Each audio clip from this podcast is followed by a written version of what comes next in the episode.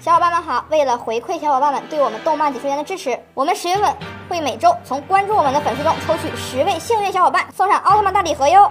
请继续点赞关注支持我们吧！嗨，欢迎收看动漫解说员。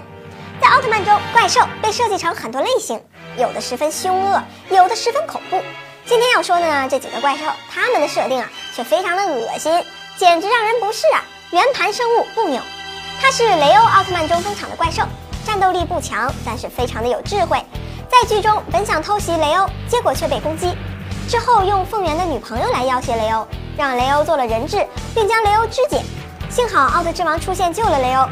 布纽行走的时候会从身体里分泌一种绿色的汁液，非常的恶心。在和雷欧的战斗中，被雷欧飞踢踢下首级，身体像烂泥般逐渐溶解，化作了一滩烂泥，恶心到不能再恶心了。人工生命体皮佐魔。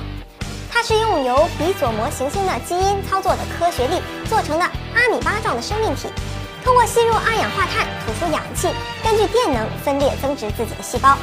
一开始是一团糊状，十分恶心。研究员们就是由于氧气中毒而死。寄生怪兽马格尼亚，它简直是密集恐惧症的噩梦。平时以雾状的姿态出现，无数的小型马格尼亚藏在雾中捕获猎物，像吸血鬼似的吸收人类的能量并控制人类。然后将吸收的能量储存在自己的另一个分身陨石中。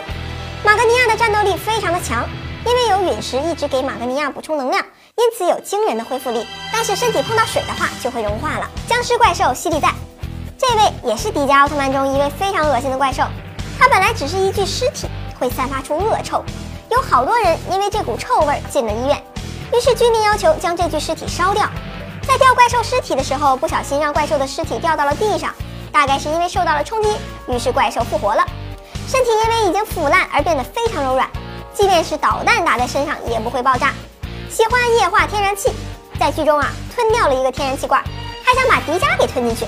后来迪迦是用大招引爆了西利蛋体内的液化罐，炸掉了西利蛋。唉，希望各位不是在吃饭的时候看到了，如果看到了也别怪我啊。